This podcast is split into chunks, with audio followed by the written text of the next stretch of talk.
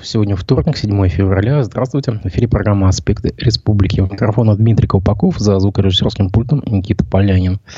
Трансляция идет в YouTube, Одноклассниках, ВКонтакте. Свои комментарии можете оставлять в чате трансляции.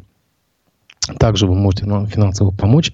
В описании к этой трансляции есть ссылка на сервис Boosty. Давайте начнем обзор прессы. В Министерстве обороны разработали новую форму для военнослужащих, принимающих участие в СВО. А, при разработке учитывались пожелания всех категорий военнослужащих, принимающих участие в так называемой специальной военной операции. Об этом сообщает РБК.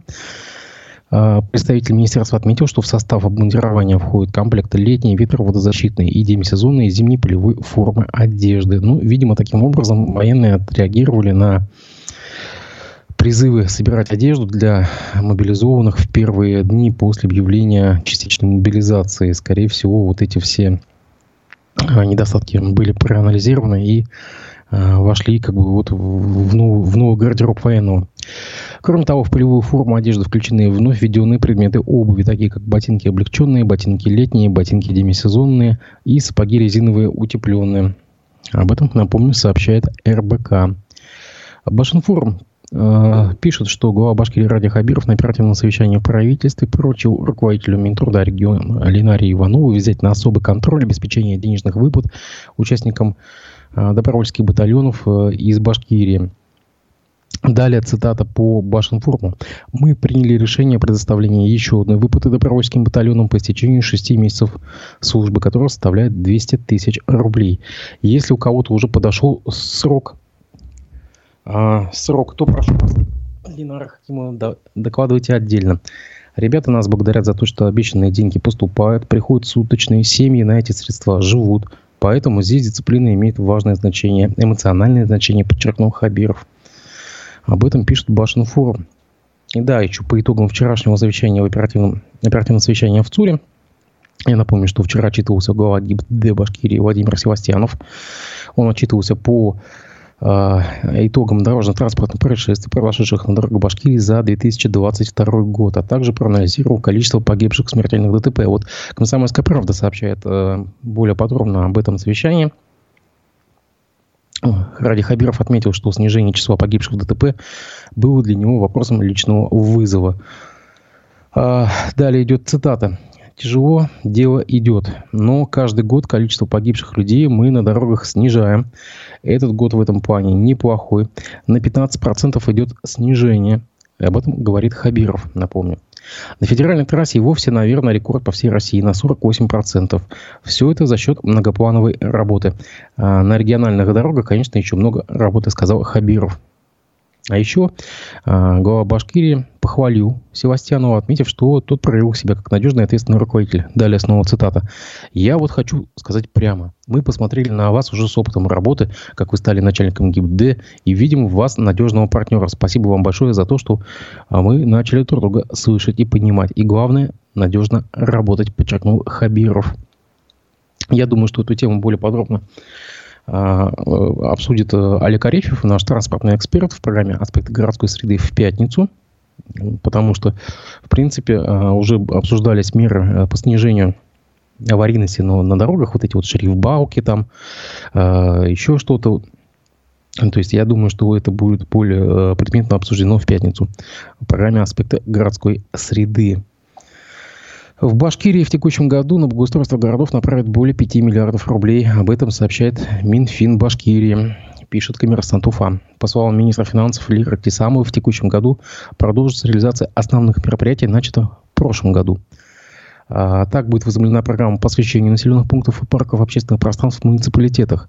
Благоустройство городских территорий позволит вовлечь граждан, представителей бизнеса в их активное использование, за счет чего а, экономически неэффективные территории получают новую жизнь.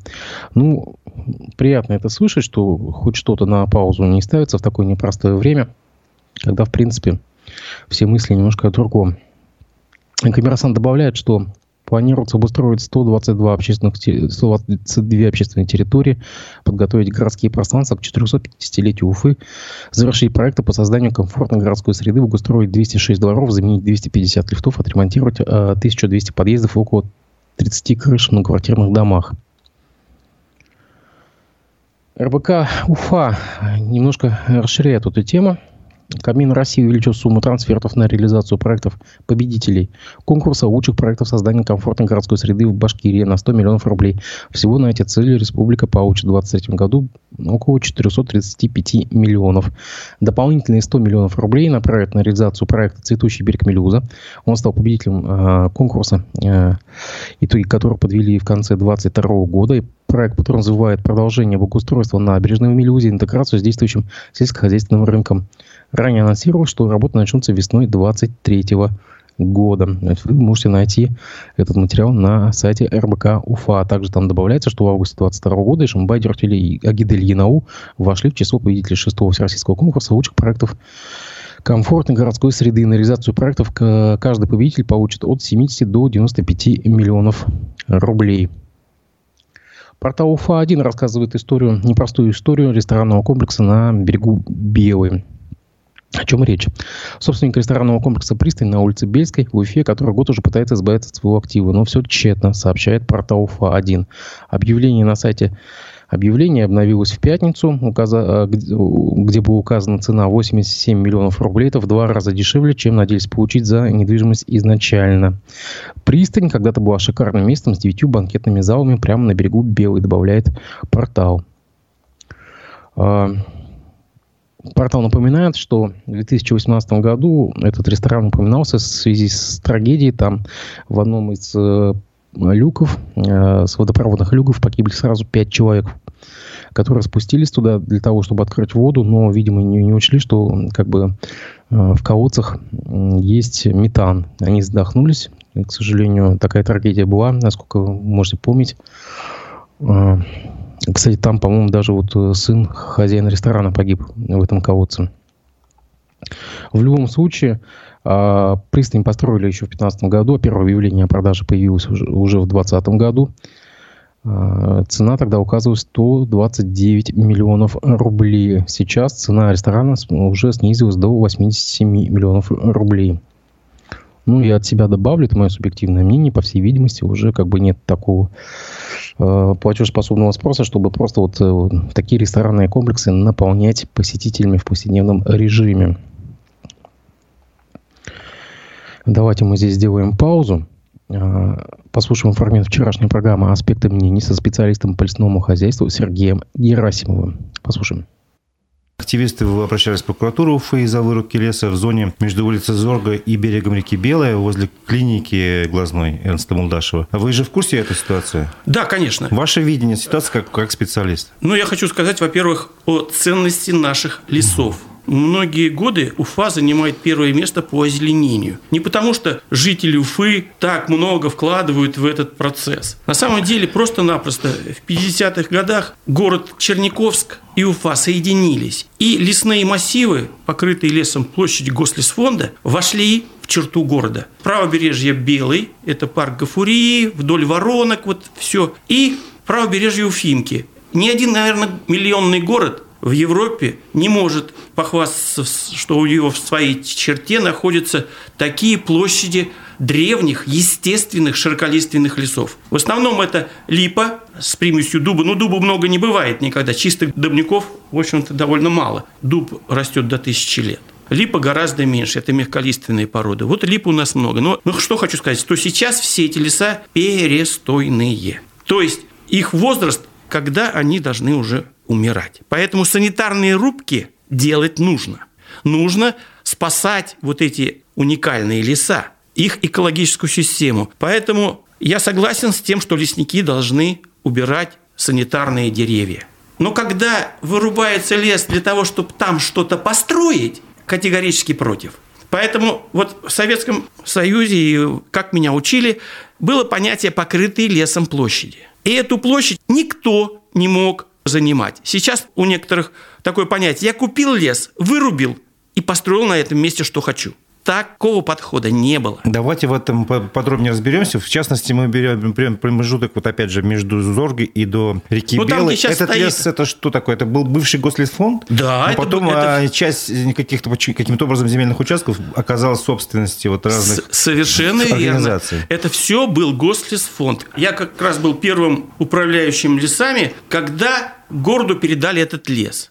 Первоначально этот лес передали только для того, чтобы за ним как бы ухаживать, но ни в коем случае не распоряжаться. Даже разрешение на рубку должны давать вышестоящие органы. Ну, собственно, УКХ сейчас и дает так.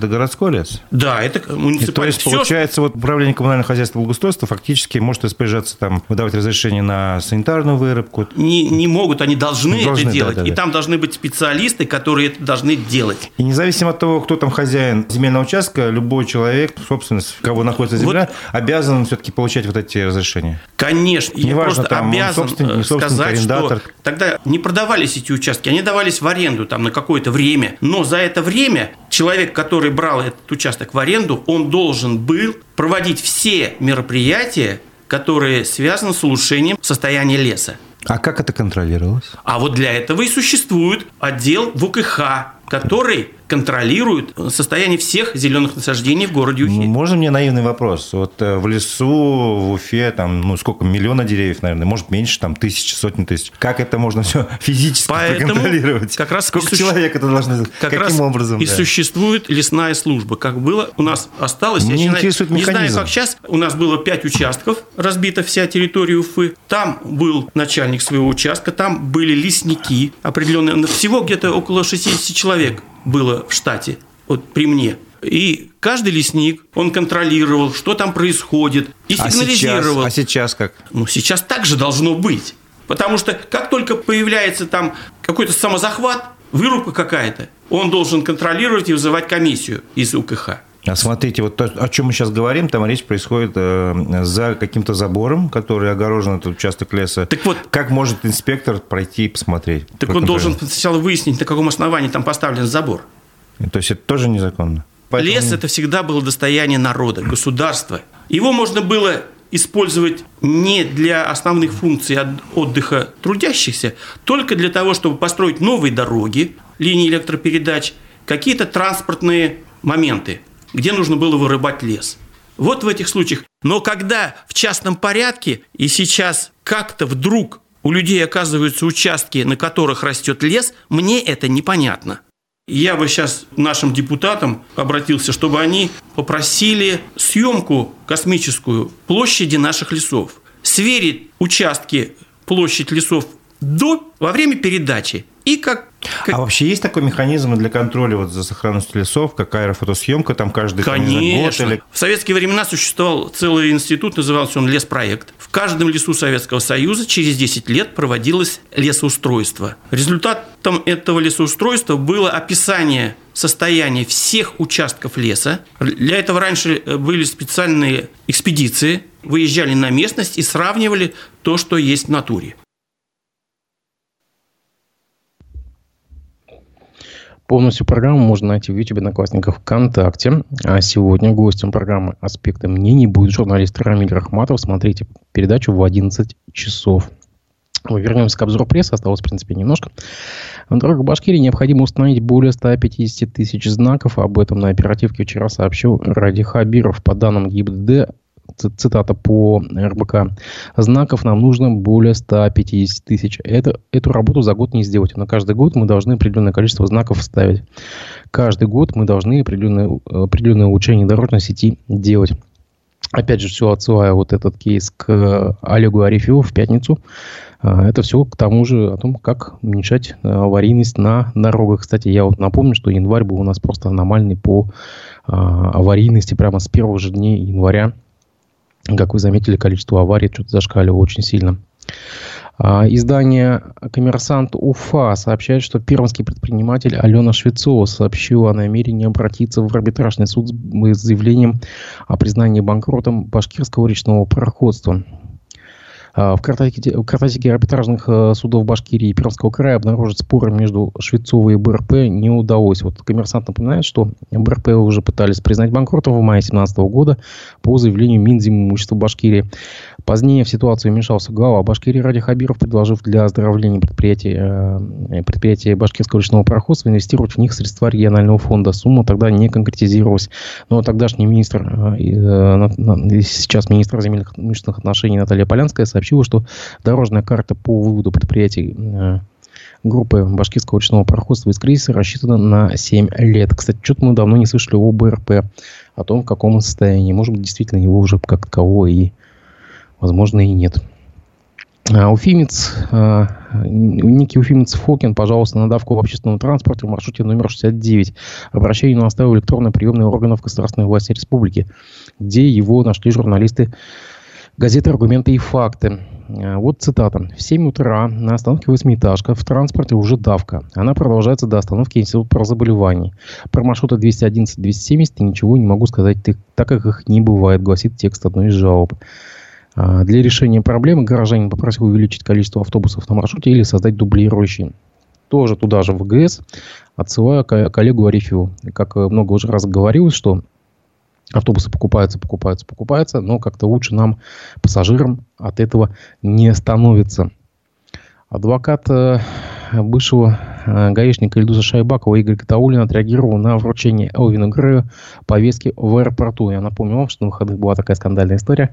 Певцу пытались вручить повестку на, э, для того, чтобы он явился к следователю Следственного комитета на беседу, но там что-то пошло не так.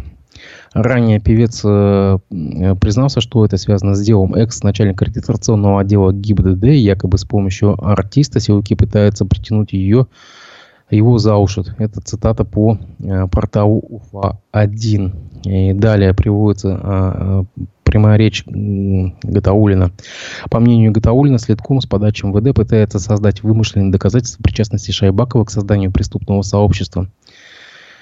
А у нас имеются все основания утверждать, что сотрудники Следственного управления с подачи оперативно-розыскной части собственной безопасности МВД пытаются всячески и на думном основании создать вымышленные доказательства о том, что Шайбаковым в ГИБДД МВД по Башкирии было организовано преступное сообщество, пишет Гатаулин в обращении к Элвину Грею.